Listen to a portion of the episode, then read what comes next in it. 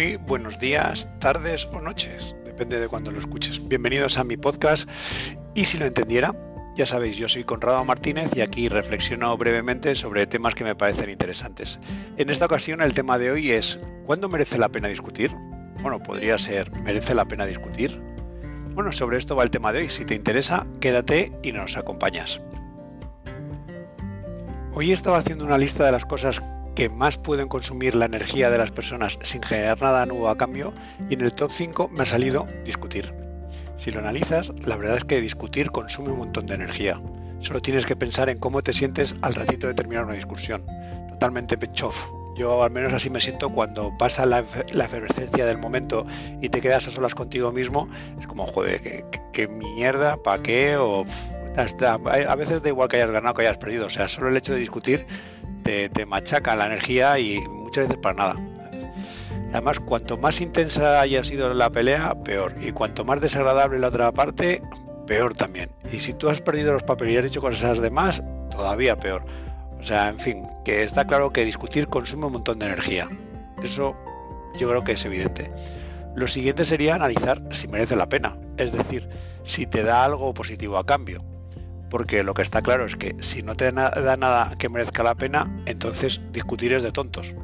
Desde el punto de vista de gestión de la energía, al menos, podríamos ver otros puntos de vista, pero vamos, desde el punto de vista de, energía, somos energía, tenemos que saber gastarla bien, regenerarla como Dios manda. Si la gastamos en tonterías, pues estamos haciendo de un paro unas tortas. Después de pensar al respecto, mi opinión es que en contadísimas ocasiones merece la pena discutir, por no decir que no merece la pena discutir nunca.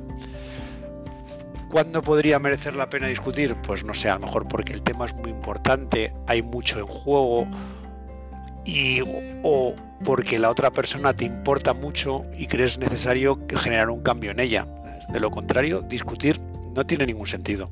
E incluso en alguno de estos casos en que podría llegar a justificarse la discusión, si tienes bien adiestrado tu carácter, seguro que puedes encontrar una manera más productiva de razonar y contrastar opiniones. Seguro.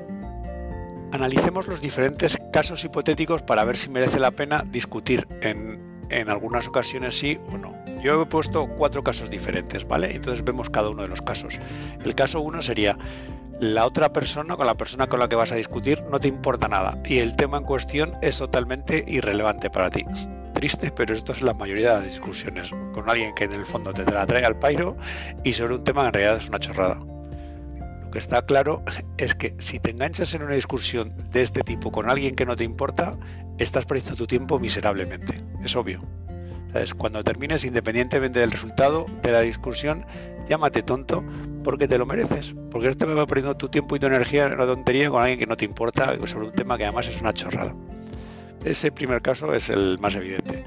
El segundo caso que se me ocurre es la otra persona es importante para ti, o sea, si te importa, pero el tema de la discusión es irrelevante.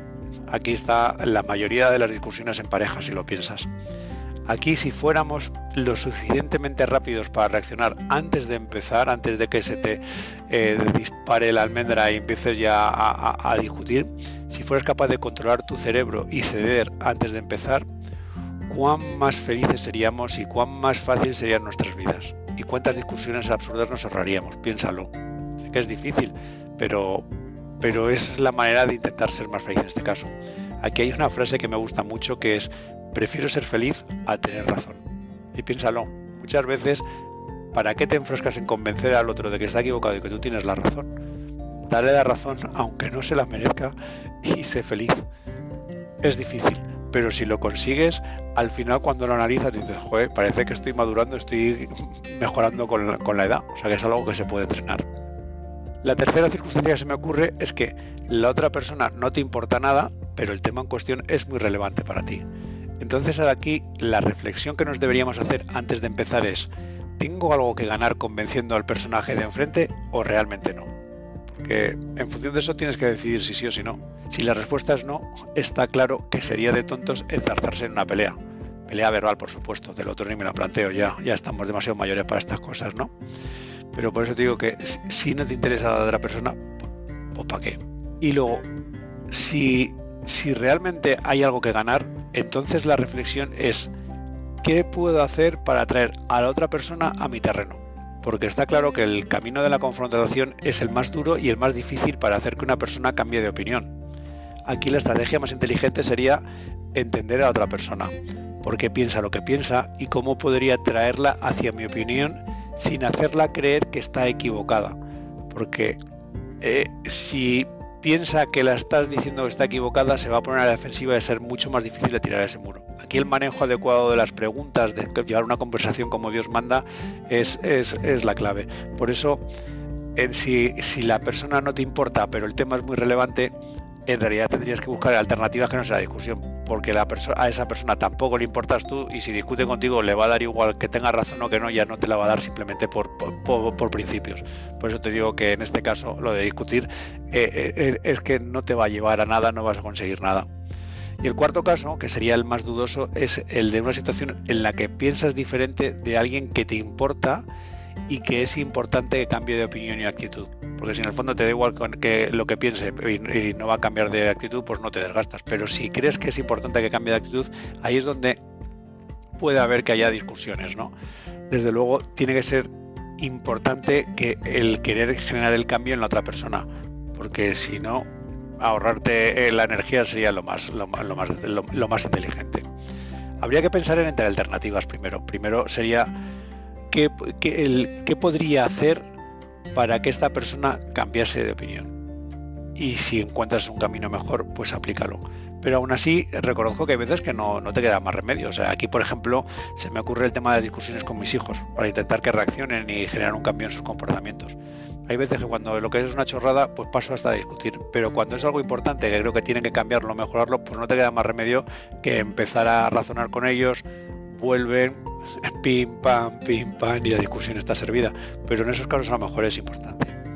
Pero vamos, esos son los cuatro casos de reflexiones y si te das cuenta, en muy contadas excepciones tiene sentido lo de discutir. Lo demás, ¿para qué? Ahórrate la energía y otra cosa. Para terminar, pensemos en dos reflexiones finales, ¿vale? dos reflexiones que, que pueden servir. La primera es, discutir es siempre perder porque no has sido capaz de utilizar métodos más razonables. Pero si encima discutes con alguien que no te importa o sobre algo irrelevante, es que eres tonto de verdad. Tonto de tontería, que diría el cómico. Piensa en esto la próxima vez que vayas a discutir. Y la segunda reflexión, repito la frase de antes, muchas veces es mejor elegir ser feliz a tener razón. Y eso pasa por ampliar las miras y dejar pasar el tema. Piénsalo, ¿vale? Por último, para que esto no se quede solo en teoría, porque estos podcasts, igual que mis posts, que sabéis que hago post en paralelo en, Conrado y más, eh, para que esto no se quede solo en teoría, habría que pensar en qué manera podemos, de qué manera podemos llevarlo a la acción, ¿vale? Lo que yo llamo reflexión, es decir, eh, reflexionar sobre algo y luego ponerlo en práctica, porque solo se aprende algo de verdad cuando se pone en práctica, si no se queda en la teoría y se evapora de tu cabeza en muy poco tiempo. Por eso creo que la mejor manera sería pensar en qué automatismos podríamos desarrollar para eh, evitar algo que es claramente perjudicial para ti. El automatismo más típico en esto de las discusiones es el de contar hasta 10 antes de hablar cuando notas que te estás enfadando. Ese es clásico. Yo lo que tengo en mi habit tracker es, eh, me he puesto un punto de control a modo de preguntas.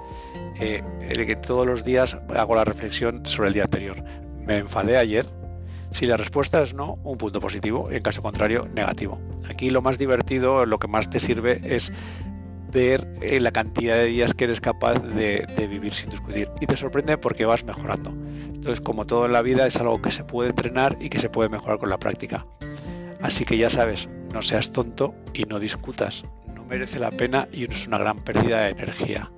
Y nada más, hasta aquí el capítulo de hoy corto, breve, al pie que dicen los futbolistas, pero que te sirva para pensar en que lo de discutir no es que esté mal porque te lo diga, no por la religión, o por ser buena persona y todo lo demás, sino desde el punto de vista egoísta. Desde el punto más egoísta de todos, que es tu energía, ¿sabes? Gastarla en tonterías eh, te convierte en bobo, con lo cual ya sabes que te merece la pena y que no. Nada más, un saludo a todos y que tengáis un buen día. Hasta luego.